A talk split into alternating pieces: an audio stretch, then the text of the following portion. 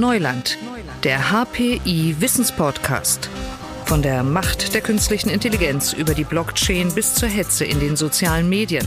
Die Experten des Hasso-Plattner-Instituts in Potsdam reden über Risiken und Chancen der Digitalisierung. Thema dieser Folge Warum Unternehmen bei der Transformation so oft scheitern. Darum geht es heute. Mein Name ist Leon Stebe. Willkommen zu dieser neuen Folge unseres Podcasts. In dieser Zeit nehmen sich Organisationen viel vor. Sie wollen ihre Prozesse, Strukturen, Produkte, Dienstleistungen neu denken, weil sie es müssen, weil die digitale Welt das erfordert. An dieser Transformation kann man aber auch scheitern. Das passiert, das ist an sich nicht schlimm, wenn man sich genau anschaut, woran man gescheitert ist. Und mit diesem Phänomen beschäftigen sich Caroline Marx und Thomas Haaskamp, wissenschaftliche Mitarbeiterin und wissenschaftlicher Mitarbeiter am Lehrstuhl für Design Thinking und Innovationsforschung von Professor Falk Übernickel hier am HPI. Beide sind zurzeit bei einem Forschungsaufenthalt in den USA. Caroline Marx an der Westküste in Berkeley. Schönen guten Tag, Frau Marx. Hallo, Herr Stäbe. Und an der US-Ostküste in Boston ist Thomas Haaskamp. Schönen guten Tag, Herr Haaskamp. Guten Tag, Herr Stäbe. Unternehmen und Organisationen haben ja viele Herausforderungen zu bewältigen. Was haben Sie bei Ihrer Forschung so beobachten können? Woran können solche Organisationen bei ihren Transformationsplänen dann scheitern? Woran kann das scheitern? Mhm. Ja, das ist meistens gar nicht so einfach an einem konkreten Faktor festzumachen. Was wir in der Praxis sehen, ist, dass es häufig so eine Vielzahl an Kombinationen von Faktoren, aber auch Bedingungen ist.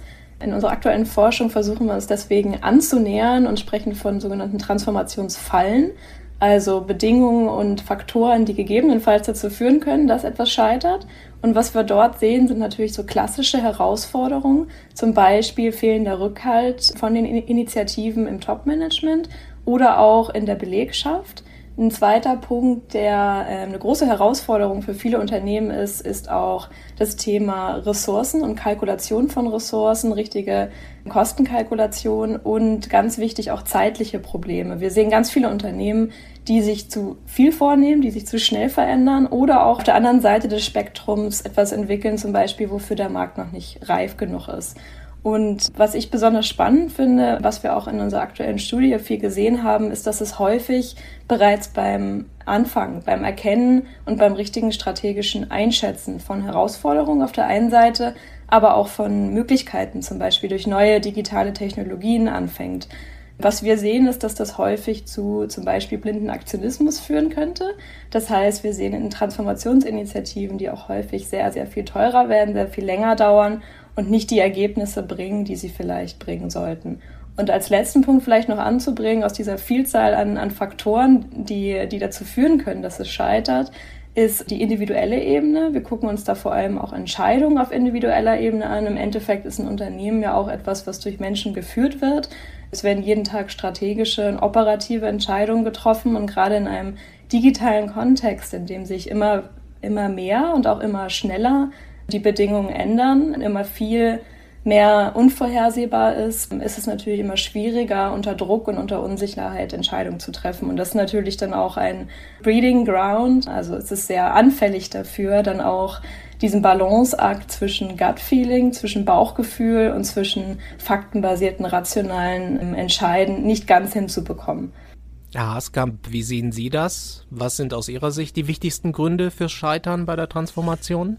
Ja, ich glaube, das, was man noch ergänzen muss oder was wir auch in den Fallstudien sehen, mit denen wir arbeiten, ist, dass es natürlich immer zu Spannung kommt. Ich würde gar nicht unbedingt immer direkt von Scheitern sprechen. Ne? Also so, man hat ja häufig was, was schon da ist. Also sie verkaufen ja als Organisation häufig schon Produkte oder bieten schon Services an. Und jetzt versuchen sie ja im Rahmen dieser digitalen Transformationsinitiativen zum Beispiel neue Produkte, digitale Produkte zu launchen. Und dafür brauchen sie bestimmte Strukturen. Also versuchen zum Beispiel jetzt eine neue Digitaleinheit aufzubauen, die dann mit der Entwicklung dieser digitalen Produkte beschäftigt ist. Und häufig kommt es dann zu Spannungen, würde ich sie mal nennen, zwischen dem natürlich, was schon da ist und dem Neuen zum Beispiel, was halt gerade am Entstehen ist. Ne? Also beispielsweise, Sie wollen jetzt ein Produkt, was Sie schon im Markt vertreiben, ein Auto zum Beispiel komplementieren durch einen neuen Service, den Sie anbieten digital und den Sie auch zum Beispiel direkt online über Ihre Smartphone können Sie jetzt zum Beispiel einen neuen Service dazu buchen. Und jetzt können Sie sich vorstellen, jetzt hat zum Beispiel so ein Automobilhersteller, mit einem arbeiten wir zum Beispiel auch zusammen, die haben ja schon ein sehr, sehr starkes Händlernetz, im Betrieb Und die Händler sind natürlich ein bisschen kritisch darüber oder da gibt es natürlich bestimmte Ängste, auch dass man den Kundenzugang verliert beispielsweise, weil jetzt natürlich der Hersteller selber in der Zentrale direkt mit dem Endkunden interagiert über das Smartphone. Und mit solchen Spannungsfeldern, also zwischen dem, was schon da ist, also in diesem Fall jetzt einer bestehenden Vertriebsstruktur und dem, was man jetzt neu aufbauen will, eben digitalen Produkte oder Services, das muss man natürlich ausmoderieren ne? und da ist auch so ein bisschen auszubalancieren. Ich würde mal sagen, das ist so ähm, das Spannungsfeld, in dem man sich dann bewegt dass dann häufig das, was schon da ist, ein bisschen unterschätzt wird. Ne? Also man will dann gerne weit nach vorne laufen und hat auch ein klares digitales Ziel und hat auch einen Plan dahin, merkt aber dann, dass man dann doch noch so ein paar Stolpersteine hat in der Organisation selber, ähm, sei es die zum Beispiel in der Produktarchitektur ursächlich vorhanden sind oder auch in den Organisationsstrukturen und Prozessen, ähm, dass man sich mit denen noch erstmal beschäftigen muss. Und das ist nochmal, glaube ich, so ein weiterer Punkt, den ich nochmal das sehen würde. Herr Haskamp, Sie haben jetzt von einem Spannungsfeld gesprochen. Es gibt ja auch den Begriff der Trägheit, also dass ein Unternehmen nicht so richtig vorankommt. Können Sie das auch nochmal beschreiben? Identifizieren Sie auch das als ein Phänomen einer solchen Falle? Also ich glaube, wir, wir kennen das alle aus dem betrieblichen Alltag. Das ist immer dieser viel zitierte Satz, das haben wir schon immer so gemacht. Ne? Und der, der fasst sich in der Forschung ein bisschen zusammen unter dem Stichwort Trägheit, also im Englischen Inertia zusammen. Und wenn man sich mit dem Begriff mal ein bisschen genauer beschäftigt, was wir versucht haben in den letzten äh, Monaten und Jahren, dann, wenn man genau drauf schaut, das ist ja eigentlich nichts Schlimmes, weil der Begriff Inertia oder Trägheit selber kommt ja aus der Physik und meint da ja eigentlich ähm, ein Körper, ein physikalischer Körper, der zum Beispiel in einem Bewahrungszustand bleibt. Und der hat sich so ein bisschen in den letzten Jahren in diese Management- und Wirtschaftsinformatik-Forschung geschlichen und hat da je nachdem, was Sie sich anschauen, ganz unterschiedliche Bedeutung. Aber erstmal ähm, ist es die Reproduktion des Status quo, so die Definition, mit der wir arbeiten. Ne? Und das kann sehr, sehr vielschichtig sein. Also Reproduktion des Status quo heißt, ich habe Prozesse zum Beispiel, die ich schon da habe und die ich immer wieder reproduziere. Und ich habe auch bestimmte kulturelle Werte zum Beispiel, die ich immer reproduziere. Und das ist ja erstmal gar nichts Schlechtes, weil ich meine, dadurch werden ja Unternehmen zum Beispiel auch relativ effizient. Also ne, dadurch, dass wir zum Beispiel in Deutschland haben ja sehr viele Automobilhersteller, ähm, dadurch, dass diese tolle Autos bauen, ist mit Sicherheit auch ein Ergebnis davon, dass sie es einfach schon sehr, sehr lange machen und da über Zeit sehr, sehr viel Expertise gewonnen haben, also da relativ effizient geworden sind. Und das wird jetzt, glaube ich, dann nur zu einem Problem, wenn man jetzt zum Beispiel zu einer neuen, äh, die Richtung zum Beispiel verändern muss, also muss jetzt diese digitalen Fähigkeiten aufbauen, dann steht das, was man als Trägheit bezeichnet, was eigentlich eine Stärke ist, so ein bisschen in dem Weg, also die bestehenden Prozesse, die man da implementiert hat.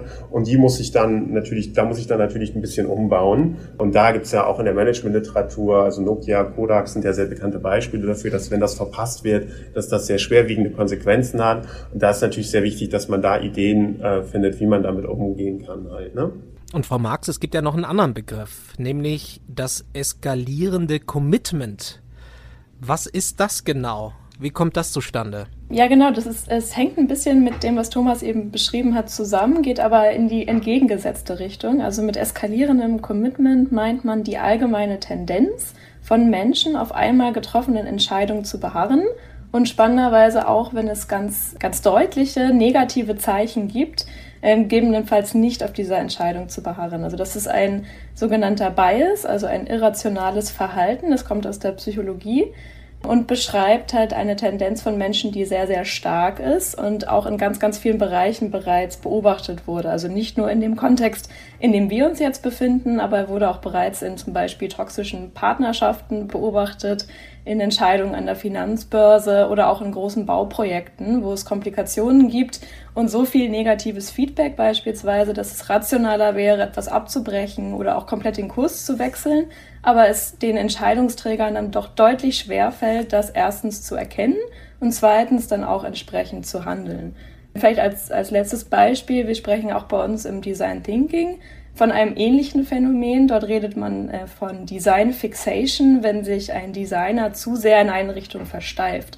Das geht auch so ein bisschen auf das gleiche Phänomen zurück, dass es extrem schwierig ist, wenn wir einmal uns für eine Richtung entschieden haben oder einmal eine Präferenz geäußert haben, dann entgegen unserer eigenen Entscheidung in der Zukunft uns selber zu entscheiden. Und dass das diese, diese Dissonanz, die dort auch ein bisschen unangenehm ist, dazu führt, dass wir gegebenenfalls irrational handeln und in diesem Kontext, also in einem digitalen Kontext unter sehr viel Unsicherheit, wo Entscheidungsträger extrem relevante ähm, Entscheidungen immer wieder treffen müssen, die das ganze Unternehmen beeinträchtigen können, ist das natürlich eine Gefahr, dort diese Balance, die ich angesprochen hatte, zwischen Gut Feeling, zwischen Bauchgefühl und faktenbasierten Entscheiden nicht ganz zu treffen. Frau Marx, wie erforschen Sie das? Also Sie machen ja auch, mhm. glaube ich, Laborexperimente, schauen, welche Rolle Emotionen auch dabei spielen, warum Menschen mhm. zum Beispiel zu eskalierendem Commitment neigen. Wie gehen Sie da vor? Ja, also die klassische Forschung stützt sich dort auf Laborexperimente. Wir haben das bei uns auch aufgegriffen. Also in einer aktuellen Studie habe ich zum Beispiel eine Entscheidungssimulation verwendet, um so ein bisschen diesen Kontext herunterzubrechen. Das macht man ja häufig in Experimenten, damit es greifbarer wird und damit man auch wirklich Phänomene erkennen kann und vielleicht sogar kausale Zusammenhänge erkennen kann. Was wir in dieser Simulation gemacht haben, um das mal beispielhaft darzustellen, ist, die Probanden saßen im Labor und haben ein computerbasiertes Experiment gemacht, in dem sie die Entscheidungsträger waren für ein großes IT-Projekt. Das heißt, es gab einen Prompt, also es gab eine, eine Hintergrundinformation. Es musste dann ursprünglich entschieden werden, wie viel Budget in dieses Projekt investiert wird. Und dann gab es immer wieder Situationen und Informationen als Feedback für die Teilnehmer, wie sich das Projekt entwickelt. Und es mussten mehrere Entscheidungen ähm, dann getroffen werden. Also ob das Projekt weitergeführt wird und wenn ja, mit wie viel Budget unter den gegebenen Budgetrahmen. Das ist meistens der Standard. Ähm, es gibt dann ganz verschiedene Kontexte, wie eskalierendes Commitment versucht wird zu erforschen. In unserem Experiment konnten wir das auch replizieren. Das heißt, in dem Moment, wo es rationaler wäre, abzubrechen oder die Ressourcen anderweitig zu investieren, weil das gegebene Budget zum Beispiel aufgebraucht ist, haben die meisten Teilnehmer weiter investiert. Deutlich über dem Budget und auch deutlich über der angegebenen Zeit. Und das ist etwas, was nicht nur ab und zu vorkommt, sondern das Schöne an solchen Experimenten ist, dass man wirklich dann herausfinden kann, dass es eine allgemeine Tendenz ist die allgemein dazu führt, dass wir eher immer weitermachen und so ein bisschen stecken bleiben, auch in negativen Richtungen. Wie kann man so etwas verhindern? Also wir haben ja jetzt so quasi mhm. ein Gegensatzpaar, also eskalierendes Commitment auf der einen Seite, Trägheit auf der anderen Seite. Wie kann ich das rechtzeitig erkennen und auch angehen, Herr Haskamp? Das ist gar nicht so eine einfache Frage, ehrlicherweise. Also ich glaube, also in der Forschung oder in unserer Forschung stellen wir, glaube ich, auch sehr häufig fest oder auch hier im Austausch mit, mit Praxispartnern und anderen Forschungskollaborationen, dass es extrem wichtig ist, dass das, was wir zum Beispiel Sensing nennen, ähm, aktiv zu praktizieren. Ne? Also erstmal ein gewisses Bewusstsein zu entwickeln ähm, dafür, dass zum Beispiel in dem Trägheitskontext viele Elemente einfach schon träge da sind und dass man eben genau, wenn man jetzt zum Beispiel in einem Planungsmeeting ist für eine digitale Transformationsinitiative oder oder auch für ein neues digitales Produkt, dass man da im Kopf behält, dass da schon ein bisschen was da ist. Also dass es da beispielsweise schon eine bestehende IT-Infrastruktur gibt oder eine Architektur, in die man dieses Produkt integrieren muss, dass es schon bestehende Akteure gibt, die sich auch um diese Themen kümmern und dass man da auch eben, eben das immer gleich mitdenkt um eben ähm, da auch die entsprechende Geschwindigkeit zu adressieren. Und das zweite Thema ist, glaube ich, ein Missverständnis, weil häufig wird Trägheit mit Widerstand verstanden. Also dass man häufig sagt, die Leute haben irgendwie keine Lust oder die wollen nicht mitmachen. Und da haben wir zum Beispiel auch viele Erkenntnisse gewonnen, ähm, dass das eigentlich ein unbegründetes Argument ist, sondern was wir eher häufig sehen, ist, dass dann dargestellt wird, also ein Mitarbeiter bringt eben ähm, genau so was hervor, ein Problem oder ein Thema, was aufgekommen ist in der Implementierung von einer neuen digitalen Lösung und dann wird es so ein bisschen abgetan im Sinne von, die haben keine Lust mehr. Und da ist es, glaube ich, extrem wichtig, zum Beispiel Führungskräfte dafür zu sensibilisieren, was zum Beispiel jetzt ähm, Widerstand ist und wie man damit umgeht und wie man da auch ähm, motivieren kann, zum Beispiel, also Lust auch machen kann auf digitale Transformation. Und auf der anderen Seite zu schauen, was sind jetzt wirklich Trägheitsdimensionen quasi, also was sind Prozessthemen oder auch Produktthemen, die so ein bisschen ja als Reminder für mich agieren als Führungskraft, dass ich an das Thema vielleicht noch nicht in der Konzeptionierung gedacht habe und das Ganze jetzt umsetzen muss. Ne? Also ich glaube, das sind so zwei Punkte, die ich mal machen würde. Also das erste Thema Sensibilisierung und das zweite Thema Thema nicht diese Verwechslung mit ähm, Veränderungswiderstand zum Beispiel. Frau Marx, wie sehen Sie das? Wie können Unternehmen mhm. solche Situationen, solche Fallen verhindern, vermeiden, überwinden? Ja, also das erste Thema ist natürlich erstmal sich bewusst zu sein über die Fallen. Deswegen hoffen wir auch mit unserer Forschung da ein bisschen zu beizutragen. Jetzt vielleicht auch spezifisch auf, auf die Themen, die ich ja angesprochen habe. Da hilft es natürlich auch, das Phänomen, zum Beispiel eskalierendes Commitment oder auch diese Trägheit, diese Schwierigkeit in Schwung zu kommen für Unternehmen erstmal zu kennen und sich dem Risiko auch bewusst zu sein. Und um ein bisschen konkreter zu werden, also jetzt in dem Thema Escalation of Commitment, ist es extrem wichtig, auch die erforschten Faktoren, die dazu führen, anzuwenden. Das heißt hier allgemeiner Appell, nicht nur von mir, sondern ich glaube auch von vielen anderen Entscheidungsforschern, dass im Management und auch im Leadership ein Blick in die Entscheidungsforschung häufig helfen kann. Zum Beispiel weiß man, dass die persönliche Verantwortung für eine ursprüngliche Entscheidung im eskalierenden Commitment dazu führt, dass es immer, immer stärker wird, dieser Effekt. Das ist eigentlich der stärkste Faktor, der dazu führt. Und da kann man jetzt natürlich daraus folgern, dass zum Beispiel Rollenverteilung zwischen Personen, die verantwortlich sind für die Initiierung von Projekten zum Beispiel, nicht diejenigen sind, die über den Verbleib entscheiden. Und das kann man natürlich auf verschiedene Ebenen dann äh, von Transformationsinitiativen, aber auch auf Projektebene runterbrechen. Das wäre jetzt eine deeskalierende Strategie zum Beispiel. Ein zweiter Punkt ist, eine Unternehmenskultur zu schaffen, in der auch Pivots, also die Umkehr von, von ursprünglichen Richtungen oder auch komplettes Aufgeben oder nach Alternativen sich umschauen, eher gewürdigt wird als verurteilt wird. Das könnte auch helfen. Und dann gibt es natürlich weitere Kontextfaktoren, mehr Sichtbarkeit zum Beispiel von Risiken, mehr Sichtbarkeit auch von den bereits investierten Ressourcen, die alle dazu beitragen können, dass solche Fallen, wie zum Beispiel eskalierendes Commitment, nicht ganz so wahrscheinlich sind für Unternehmen. Denn es gibt ja, wie wir am Anfang schon gesagt haben, noch eine Vielzahl von weiteren Herausforderungen. Und da ist es gut, ähm, vielleicht mit den bereits gut erforschten Bereichen anzufangen und dort schon mal erhöhte Sichtbarkeit zu schaffen. Herr Haskamp, heißt das auch, man kann als Unternehmen vorher schon analysieren, wo Fallen sein könnten? und dann auch rechtzeitig darauf eingehen, also bevor der Prozess gestartet wird? Das ist zumindest so ein bisschen immer die Idee auch von unserer Forschung und da versuchen wir auch selber geeignete Instrumente zu entwickeln. Ne? Also das heißt zum Beispiel, wir haben in der Vergangenheit auch Frameworks gebaut, also so Tools, die zum Beispiel Management-Teams dann nutzen können, äh, mit so zum Beispiel Themen, die wir aus unseren Fallstudien heraus identifiziert haben, die zum Beispiel relevant sind und die dann Entscheider, äh, Führungskräfte nutzen können, wenn sie diese digitalen Transformationsinitiativen planen, wie auch immer sie dann aussehen, die man dann mal durchgehen kann und schauen kann, haben wir diese Themen schon adressiert.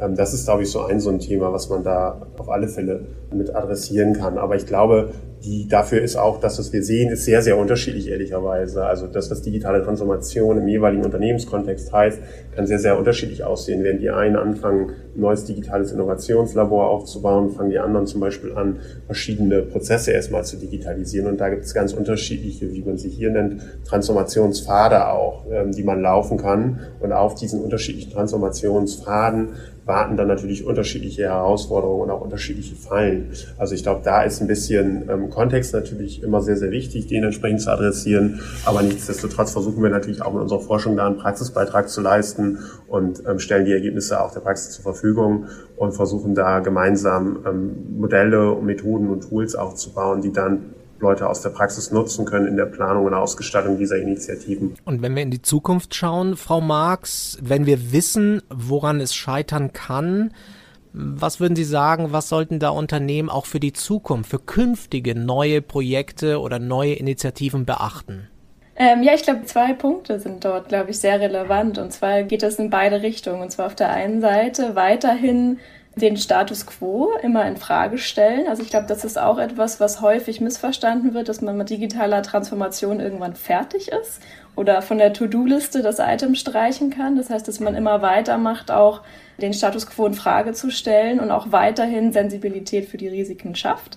Und auf der anderen Seite nicht zu sehr in blinden Aktionismus verfällt. Also wirklich wieder diese beiden ähm, relevanten Punkte, die wir beschrieben haben, versucht, äh, in, in einem unternehmerischen Kontext dann auch zu beachten. Der Transformationsprozess ist nie zu Ende, sagt Frau Marx. Herr Haskamp, äh, wie können sich dann Organisationen und Unternehmen dafür am besten aufstellen?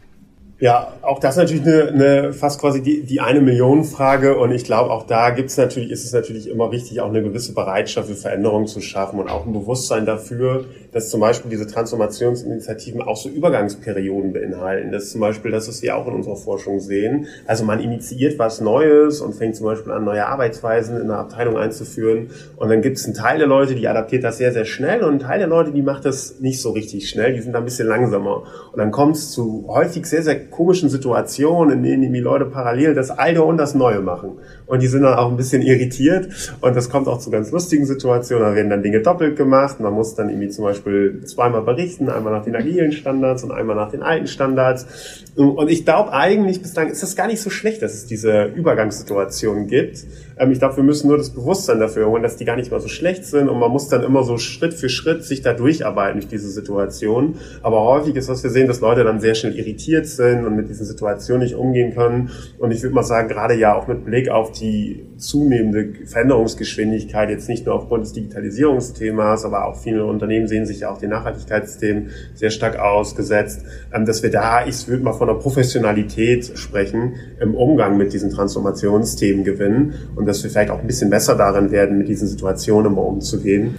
Und ich nehme mit, es ist wirklich nicht nur faszinierend, sich genau anzuschauen, warum etwas funktioniert, sondern eben auch, woran ein neuer Prozess scheitern kann, wo mögliche Fallen sind. Und das erforschen Caroline Marx und Thomas Haaskamp am Lehrstuhl für Design Thinking und Innovationsforschung hier am HPI, zurzeit beide in den USA. Frau Marx, danke Ihnen sehr für Ihre Zeit und viele Grüße nach Kalifornien. Ja, vielen Dank für das Gespräch. Und danke ebenfalls sehr an Thomas Haaskamp, gerade in Boston, Massachusetts. Auch Ihnen Dankeschön. Vielen Dank für die Einladung. Und das war diese Folge von Neuland. Mein Name ist Leon Stäbe. Ich freue mich schon auf die nächste Folge. Bis dahin alles Gute und bis ganz bald. Digitales Wissen verständlich auf den Punkt gibt es bei Neuland, dem Wissenspodcast des Hasso-Plattner-Instituts.